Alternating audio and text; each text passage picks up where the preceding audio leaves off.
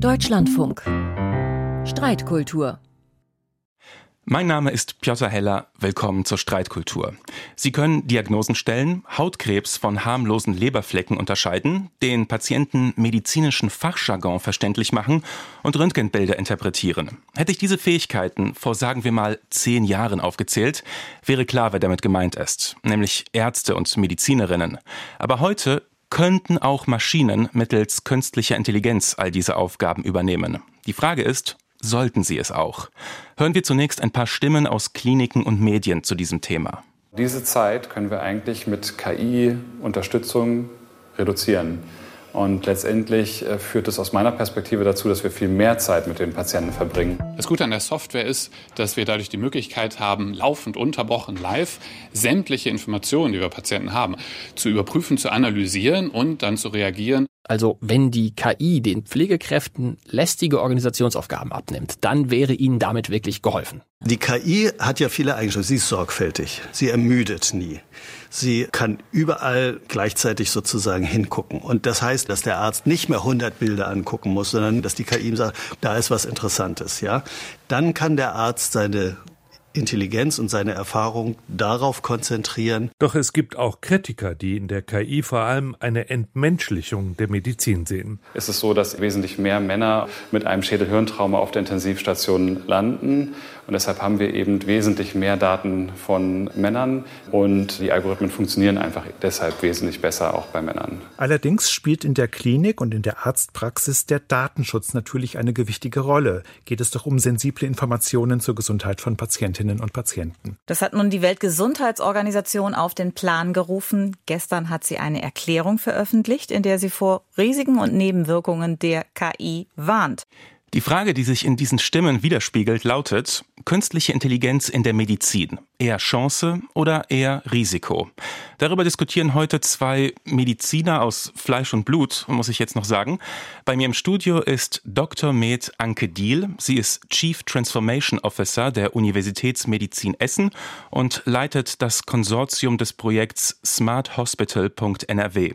Zugeschaltet aus München ist uns Dr. Med Werner Bartens, leitender Redakteur im Ressort Wissen der Süddeutschen Zeitung, Autor vieler Medizinsachbücher und auch eines Zeitungskommentars über KI in der Medizin mit dem Titel Der große Bluff. Frau Diel, kurz und knapp, warum ist KI in der Medizin eine Chance? Man muss ganz ehrlich sagen, dass die Gesundheitswelt sich schon in den letzten 20 Jahren zunehmend digitalisiert hat. Das heißt, die Gesundheitsdaten liegen wirklich als Daten vor. Und diese Datenmengen auszuwerten, sprengt einfach das menschliche Bewusstsein. Also der Arzt, die Ärztin ist äh, durchaus damit äh, nicht mehr in der Lage, das so zu überblicken. Also Überlegen Sie alleine in der ähm, Radiologie, also computertomografische Daten, ein CT anzusehen, okay, aber natürlich im Langzeitverlauf dann mehrere CTs äh, auszuwerten, ganz exakt zum Beispiel Tumorgrößen äh, zu bestimmen und diese dann auch noch zu kombinieren mit Labordaten, mit klinischen Symptomen, das kann wirklich nur die künstliche Intelligenz, weil die Rechenkapazität dafür dann geeignet ist. Aber das bedeutet ja nicht, dass die KI dann tatsächlich auch etwas entscheidet, sondern es ist im Grunde ein Entscheidungsunterstützungssystem. Und wir haben das eben schon in den O-Ton-Stimmen gehört. Ja, die KI, die ermüdet eben nicht und die ist durchaus in der Lage, dadurch den Arzt und die Ärztin zu entlasten und wichtige diagnostische Unterstützung zu liefern. Herr Bartens, warum halten Sie denn KI in der Medizin eher für ein Risiko? Das hat vielfältige Gründe. Also der Hauptgrund ist, dass es sozusagen eine völlig unsichere Datensuppe gibt. Also wenn wir uns jetzt so Lieschen Müller mäßig vorstellen, dass das lauter korrekte, exakte und vor allen Dingen auch vollständige Daten wären, dann würde ich sofort sagen, ja, prima, wunderbar. Aber es ist so, als ob ich eine Fischsuppe mache, eine traditionelle Fischsuppe, wo ich genau sorgfältig gucke, dass ich nur gute Zutaten habe. Oder ich mache eine Fischsuppe, indem ich halt auch sozusagen äh, Abfälle, Treibholz, Quallen, Algen und alles Mögliche, was ich halt mehr auffischen kann, auch in die Fischsuppe tue. Und das wird naheliegenderweise keinem schmecken, weil die Daten Daten einfach dann von sehr unterschiedlicher Qualität ist oder das, was in der Fisch, Fischsuppe ist, eben da nicht reingehört und nicht schmeckt. Und dieses äh, Differenzierungs- und Unterscheidungsvermögen, das ist aus meiner Sicht überhaupt nicht gegeben von dem, was wir in die KI einspeisen. Und, ähm, und das ist ein Riesenproblem, was sich, wo sich auch die herkömmliche Medizin schon ganz schwer mit tut. Äh, das kann ich gerne nachher noch ausführen. Vielleicht, ähm, damit sich der Hörer ein bisschen ein Bild davon macht, was das denn bedeutet jetzt, diese Datensuppe, wie Sie es ausdrücken, oder äh, die positiven Anwendungen des Ganzen. Frau Diel, Sie managen da ja praktisch eine Transformation im Krankenhaus. Wenn wir das mal auf den Einsatz von KI münzen, wenn diese Transformation Erfolg hat, wo käme die KI ganz konkret zum Einsatz und was wird dann besser in der Klinik? Also diese verschiedenen Gesundheitsdaten, nehmen wir mal zum Beispiel Labordaten oder auch die Bilddaten, die liegen bisher in Datensilos. Die haben also quasi einen spezifischen Speicherort. Und das Normale ist eben, dass man sie nicht miteinander auswerten kann.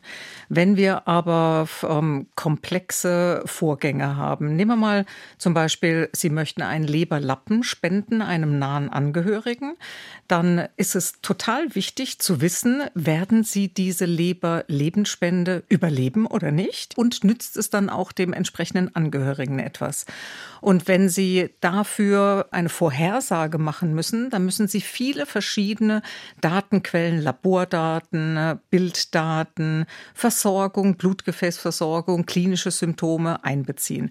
Und wenn die quasi zusammen befragt werden können, und dann kann die künstliche Intelligenz das auch entsprechend ähm, hochrechnen und dann eine Vorhersage treffen, die extrem viel genauer ist als das, was ich jetzt als Mensch mit dem Blick auf die Einzeldaten überhaupt prognostizieren kann. Herr Bartens, was gäbe es dagegen einzuwenden? Äh, dass es bisher keine sinnvolle, vernünftige Methode gibt, um die Spreu vom Weizen zu trennen. Äh, es sollen in viele dieser KI-Anwendungen ja auch beispielsweise Studienergebnisse einbezogen werden. Und wenn man das jetzt macht, die Zahlen, die ich jetzt nenne, sind erfunden, aber die Größenordnung stimmt. Es gibt beispielsweise in den öffentlich zugänglichen Datenbanken, sagen wir mal, 10.000 Artikel zum Thema Behandlung von Darmkrebs. Dann sind von diesen 10.000 Artikeln 9.900 methodisch nicht ausreichend. Man könnte auch sagen Schrott das sind keine guten Studien. Und die evidenzbasierte Medizin macht sich nun zur Aufgabe, ich suche die 100, 150 oder wie viel auch immer es sind, hochwertigen Studien raus und daraus mache ich eine Synthese. Das findet in der KI, in der Datenaggregation bisher nicht statt. Das ist bisher, das lässt sich auch nicht so einfach automatisieren. Und das Zweite ist, ähm, dass diese Daten, die man von Patienten erhebt, auch sehr fehleranfällig sind, weil da gibt es dann Messfehler, da gibt es sozusagen beim Blutabnehmen hat man das zum falschen Zeitpunkt gemacht. Es es gibt auch in der Radiologie, da kennen Sie sich besser aus, Frau Diel, aber da, da redet man vom sogenannten okulostenotischen Reflex. Also ich sehe eine Verengung beispielsweise im Wirbelkanal und denke, der hat Rückenschmerzen, hat er aber nicht. Also sozusagen, da habe ich auch einen großen Unsicherheits- Verzerrungsfaktor drin in diesen Daten. Und das ist ja mein Punkt, den ich am Anfang genannt habe. Äh, das ist einfach eine solche große Streubreite von dem, was die Daten wirklich aussagen, dass das Ergebnis nicht zuverlässig ist. Und da gibt es halt auch entsprechende Studien, beispielsweise von Onkologen aus Stanford, die zeigen wollten, dass mit Hilfe der KI es möglich ist, bei schwer Krebskranken zu sagen, okay, bei wem von denen hat es denn noch eine Chance, dass man kurativ, also versucht, heilend äh, noch gegen den, den Krebs zu behandeln und bei welchen ist palliativ, also sozusagen Schmerzlinderung und äh, Erleichterung der Beschwerden und so weiter äh, sinnvoll. Und da hat die KI granatenmäßig versagt, obwohl sie Studiendaten, Patientendaten, andere Daten da eingeflossen sind. Und das Urteil der Ärzte, der Mediziner war sozusagen viel, viel verlässlicher, weil man das dann abgleichen konnte, wie es den Patienten dann in den folgenden Wochen und Monaten ging und wer sozusagen noch vergleichsweise mhm. viele Lebensjahre vor sich hatte oder wer dann bald starb. Frau Diel, um den Punkt Datenqualität äh, abzuschließen, wird man dem Herr Selbstverständlich wird man dem Herr, aber ähm, ich kann Sie jetzt beruhigen. Also ich bin ja richtig froh, dass Sie Stanford ähm, zitiert haben, weil tatsächlich ist Stanford in dem Smart Hospital Newsweek Ranking 2023 ein Platz hinter uns äh, in Essen. Wir sind nämlich auf Platz 20 und die sind auf Platz 21.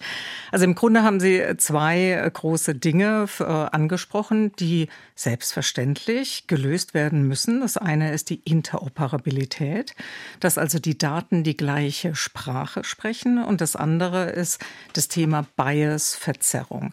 Fangen wir mal an bei der Interoperabilität. Also wenn ich Daten miteinander auswerten möchte, dann muss es technisch gewährleistet sein, dass diese Daten miteinander auch tatsächlich sprechen können. Und sie müssen natürlich auch nach den sogenannten internationalen Nomenklaturen arbeiten. Und da ist eben festgelegt, nicht nur wo, wann, wie, also in welche Röhrchen ich Blut oder Serum oder ähm, Urin und so weiter abnehme, sondern auch wie ich das auswerte. Und das ist das eine, was auf jeden Fall eben stimmen muss. Und technisch ist in Deutschland auch von der Gematik national gesetzt ein Standard. Mhm. Und das andere ist natürlich dieses wichtige Thema mit der Verzerrung. Und das funktioniert aber natürlich in alle möglichen Richtungen. Nehmen wir mal Gesichtserkennung. Wenn ich etwas trainiere auf eine Gesichtserkennung und nehme dafür nur europäische Gesichter, dann wird es natürlich schwieriger sein für die KI, für, ähm, äh, afrikanische Gesichter, asiatische Gesichter und andere ethnische Hintergründe zu erkennen. Das heißt, da bin ich selbst dann dafür verantwortlich als Forscher, als Forscherin, darauf darauf zu achten, dass eben die entsprechende Grundgesamtheit, die ich untersuche, ähm, dann dafür auch geeignet ist. Und ja, das wird häufig übersehen und deswegen freue ich mich auch, ähm, dass Sie das ansprechen, weil da muss man natürlich auf der Hut sein. Das sind die Grundvoraussetzungen, damit die Daten stimmen. Herr Bartens, nehmen wir mal an, man könnte solche Probleme aus dem Weg räumen und wenden wir uns mal ein bisschen mehr den Ärzten zu. Je nachdem, welche Prognose man sich anschaut, kann man von bis zu 1,8 Millionen unbesetzten Stellen im Gesundheitswesen im nächsten Jahrzehnt lesen. Ist KI, die bei Diagnosen unterstützen kann, die Verwaltungsaufgaben erledigt für Ärzte, ist diese KI hier nicht die Chance eigentlich? Verzeihung, wenn ich jetzt Ihre Frage nicht sofort beantworte, aber mir geht das zu schnell, wenn Sie sagen, nehmen wir mal an, diese ganzen Probleme könnte man ausräumen, weil das ist doch genau mein Punkt. Die sind nicht ausgeräumt und ich bin auch nicht so optimistisch, dass ich glaube, dass die sich in absehbarer Zeit ausräumen lassen.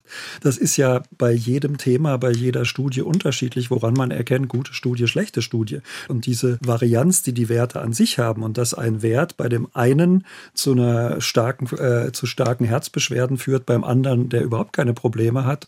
Also der Unterschied zwischen Befinden und Befund, all das ist nicht gelöst.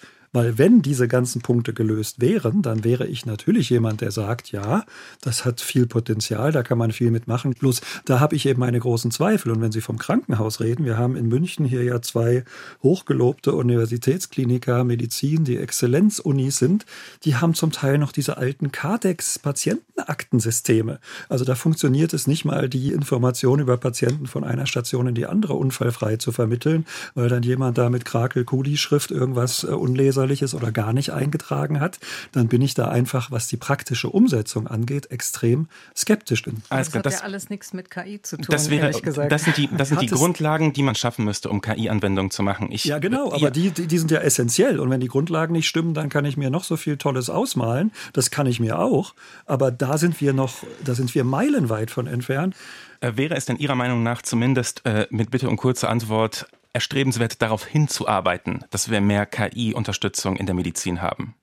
Äh, ja, wenn die Hausaufgaben gemacht sind, dann äh, hat, das ein großes Potenzial, aber aus genannten Gründen äh, und den vielen jahrelangen vergeblichen Bemühungen, sozusagen die Vorarbeiten zu schaffen, bin ich da zurückhaltend, um es freundlich auszudrücken. Um es mal, äh, um jetzt mal wirklich sich den Ärzten äh, nochmal zuzuwenden. Ähm, eine Gefahr, die, die ich sehe, die viele sehen, ist, dass sich Ärzte zu sehr auf solche Systeme verlassen. Ähm, und Entscheidungen des Algorithmus im Endeffekt nicht mehr prüfen. Entweder, weil sie dazu keine Zeit mehr haben, weil es von ihnen erwartet wird, dass sie Entscheidungen übernehmen, oder weil ihnen die Fähigkeiten abhanden gekommen sind. Äh, Frau Diel, sehen Sie darin nicht ein Risiko? Nein, tatsächlich äh, sehe ich das Risiko nicht, weil äh, im Grunde ist ja die KI eine neue technologische Entwicklung und da bin ich ganz bei dem Kollegen. Natürlich muss die Evidenz für ein Verfahren vorliegen, also es muss bewiesen sein, dass es äh, etwas, äh, eine, eine zusätzliche diagnostische Information und Sicherheit dann bringt. Aber das Wichtige ist immer noch, dass man eben in Kenntnis auch und mit dem Patienten zusammen dann eben Entscheidungen Entscheidungen trifft. Und da können die KI-Auswertungen natürlich wichtige Fakten liefern. Es ist im Grunde einfach noch eine diagnostische Sicherheit für eben ähm, die weitere Behandlung. Aber jetzt mal ganz konkret gefragt. Ähm, erst im Oktober jetzt musste das Uniklinikum Frankfurt vom Netz getrennt werden, äh, vermutlich aufgrund eines Hackerangriffs. Und jetzt stellen wir uns das mal in der Zukunft vor, in einer Zukunft, in der Ärzte wirklich Hand in Hand mit KI arbeiten. Wenn das System dann vom Netz getrennt wird, da fällt plötzlich die Hälfte der Belegschaft weg, oder? Aber das ist doch genauso wie, ähm, als wir jetzt mit der Energiekrise überlegt haben, wie lange ähm, äh, haben wir Notstromaggregate, um eben einen Klinikbetrieb dann weiter äh, zu, äh, zu führen. Und da fällt auch die Diagnostik wie CT und MRT etc. weg. Und ich glaube, wir sollten uns vielleicht mehr in der Diskussion auf die KI-Anwendungen als solche konzentrieren. Was meinen Sie konkret mit KI-Anwendungen als solche? Naja, ähm, es war jetzt ein paar Mal quasi radiologische Auswertungen, also Mustererkennungen. Aber KI kann ja noch viel mehr. Ähm, also gerade im, im Hinblick auf äh, zum Beispiel diese Effizienz, also dass man Spracherkennungsmodelle, dass man Dokumentation machen kann, dass man mit Augmented Reality äh, zum Beispiel arbeitet. Das sind wirklich äh, tolle, zukunftsträchtige Systeme. Und wie gesagt, das ist einfach eine Frage des Fortschritts auch auch, ja, ähm, äh, wenn die entsprechenden Beweislagen dafür vorliegen, dass uns das unterstützt. Und klar, dann wird das auch in die Leitlinien aufgenommen und entsprechend ist das dann Bestandteil der diagnostischen Arbeit äh, eines Falles. Äh, Herr Bartens, Sie haben ja gerade das, das Problem der Datenqualität angesprochen. Aber Tatsache ist auch, dass KI durch Sprachmodelle immer besser darin wird, Zusammenhänge in Daten zu erkennen, auch Sprache, geschriebene Arztbriefe zu interpretieren, Informationen daraus zu nehmen. Und jetzt ist es ja auch so, dass Menschen im Vergleich zu KI schlechter darin sind, viele Daten im Kopf zu behalten. Das Versprechen lautet ja, dass die KI eben diese ganzen Daten doch in einen Zusammenhang setzen kann und daraus zum Beispiel Therapieoptionen ableitet. Sollte man diese Chance nicht nutzen und doch auf sie hinarbeiten? Ähm, wenn es sozusagen mit einer guten Datengrundlage, da wiederhole ich mich, und mit den anderen geklärten Voraussetzungen laufen würde, dann kann ich mir das als Unterstützung, als Assistenzsystem natürlich vorstellen. Man weiß allerdings, ich habe mich intensiv mit Medizingeschichte beschäftigt, dass es ganz oft bei technischen Neuerungen so war, dass dann nicht nur assistierend hinzugenommen worden sind, sondern auch sozusagen das, den klinischen Blick überholt haben, beziehungsweise nicht überholt, sondern zu dominant waren, sodass die Erfahrenen, die Oberärzte, die Chefärzte immer wieder sagen müsste, wir behandeln hier keine Laborwerte und keine Röntgenbilder, sondern wir behandeln Menschen, die bestimmte Beschwerden haben. Also ich habe schon die Sorge, dass dann der klinische äh, Blick noch mehr in den Hintergrund gerät, als er das jetzt schon durch eine sehr techniklastige Medizin ist, die ich überhaupt nicht verteufeln will, aber die man eben als Hilfsmittel sehen muss und nicht als, als dominantes erstes Mittel, was mir sozusagen alles sagt. In der Medizin oder auch in der medizinischen Forschung, da gelten ja ganz strenge Regeln. Äh, klinische Studien äh, sind ganz klar geregelt, bevor sie als Therapien zugelassen werden und so weiter. In der Softwareentwicklung, gerade in der KI heutzutage, herrscht eine ganz andere Kultur. Äh, da geht es darum, dass Software auch mal Fehler machen kann und dass man aus diesen Fehlern lernt. Äh, Frage an Sie, Frau Diel. Prallen hier eigentlich Kulturen aufeinander? Und wenn ja, wer zieht am Ende den kürzeren? Also Kulturen aufeinanderprallen, ähm, ja, in dem Sinne einfach, dass äh, in der modernen Medizin äh, wir tatsächlich diese Transformation zur Zusammenarbeit auf Augenhöhe leisten müssen. Also früher war ja in der Medizin es sehr hierarchisch. Ähm, die Medizinerinnen und Mediziner waren an der Spitze der Hierarchiegruppe und haben einfach quasi bestimmt. Und äh, in der Tat ist es so, dass man tatsächlich diese kulturelle Transformation, den Wandel hin zum interprofessionellen Arbeiten schaffen muss, weil ich ja zum Beispiel gar nicht weiß, welche Algorithmen überhaupt möglich sind oder was eben die Medizintechnik dann auch alles kann. Insofern ja, ähm, wir müssen uns da ein Stück weit umstellen, um eben diese ganzen Potenziale, die Möglichkeiten auch einzubeziehen. Ich, hab, ich frage mich bei der äh, Diskussion ein bisschen, Herr Bartens, äh, ob wir hier eigentlich wenn wir so sehr auf die Risiken gucken und äh, die Chancen nicht sehen, ob wir hier äh, ein Luxusproblem heraufbeschwören. Weil hier funktioniert die medizinische Versorgung noch einigermaßen gut. Aber Tatsache ist auch, eine Milliarde Menschen hat keinen Zugang zur Gesundheitsversorgung. Und gerade da wäre doch eine richtig funktionierende KI eine Chance, äh, dass man ähm, die medizinische Versorgung näher an diese Leute bringt, da wo sie sie nicht haben. In isolierten Bereichen mag das zutreffen, wenn ich irgendeinen Abstrich habe, ein bakterielles, ein Bakteriogramm entschlüsseln muss oder also gerade diese Mustererkennung und im weitesten Sinne Bildgebung, glaube ich, könnte das auch in, in weniger gut ausgestatteten Gesundheitssystemen hilfreich sein. Aber in all den anderen Punkten glaube ich, dass wir natürlich dann noch massiver auf die genannten Probleme stoßen, weil da natürlich die Datengrundlage noch viel geringer ist. Und ich möchte noch kurz darauf hinweisen, äh, mein jüngstes Buch heißt Gesundheitsrisiko weiblich. Da geht es um die geschlechtersensible Medizin. Und wir haben in fast jedem Bereich der Medizin haben wir Daten, die sich nach, nach männlichem Idealtypus richten, meistens der 25-jährige 1,80 große Student. Das heißt, auch da sind, sind die Daten sozusagen völlig äh, verzerrt, einseitig. Das ist wiederum kein Problem der, der KI direkt, aber der Grundlagen und der Hausarbeiten. Und deswegen beharre ich da so drauf. Solange wir das nicht haben, reden wir hier so ein bisschen über Science Fiction. Und am Reißbrett klingt das alles super und toll. Aber so muss ich sagen, statt KI haben wir hier NU, also das ist nicht künstliche Intelligenz, sondern natürliche Unintelligenz, weil eben auch eine Menge dummer Daten und dummes Zeug damit einfließen. Frau Diel, Sie wollen antworten. Genau, ich möchte einfach nur ein ganz einfaches Beispiel geben, weil ich das überhaupt nicht so sehe, wie Sie das gerade geschildert haben.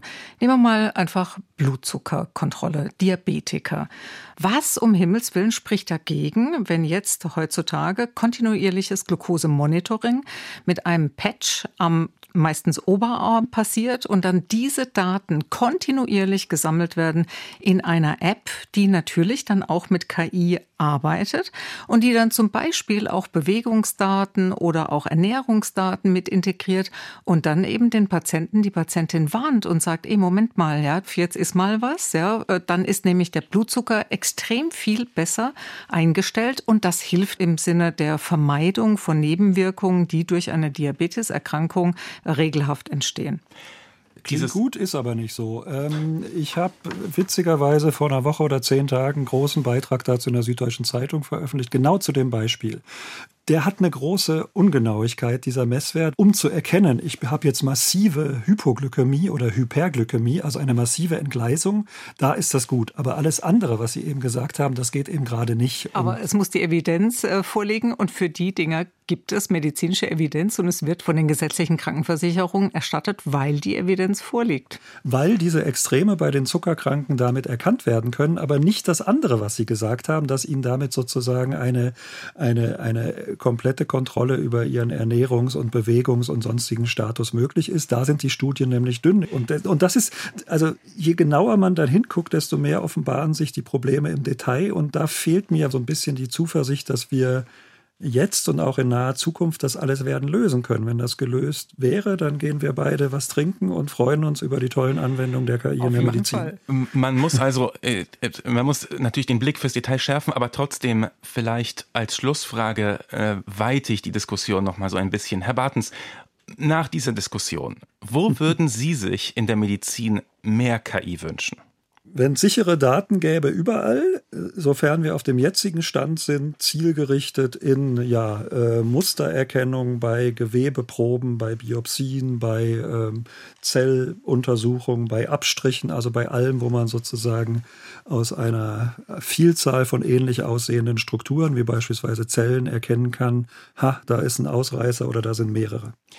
Und Frau Diel, wenn Sie auf die möglichen KI-Anwendungen in der Medizin schauen, gibt es was, wo Sie jetzt sagen, da soll die KI die Finger von lassen? Etwas, das Sie vielleicht vor der Diskussion eher als KI-Aufgabe gesehen hätten? Man darf KI nicht einsetzen, wenn Daten nicht sauber, interoperabel in den gleichen Formaten ähm, erhoben worden sind. Also wenn äh, das nicht äh, quasi stimmt, wenn ähm, Äpfel und Birnen zusammengeworfen wird und äh, dann wird nach dem Granatapfelanteil äh, geforscht, dann kann das nicht funktionieren. Also das ist äh, also die Grundvoraussetzung, dass eben die, die Daten ähm, sauber erhoben und miteinander kommunizieren können. Also hier liegt auch wieder der Teufel im Detail. Und das war die Sendung Streitkultur zur Frage KI in der Medizin, Chance oder Risiko. Darüber diskutierten Anke Diel, Chief Transformation Officer von der Universitätsmedizin Essen und der Wissenschaftsredakteur Werner Bartens von der Süddeutschen Zeitung. Vielen Dank. Mein Name ist Piotr Heller. Ich hoffe, dass Sie, also unsere Zuhörer, Ihrerseits noch ein bisschen weiter streiten. Hier im Deutschlandfunk folgt Kultur heute.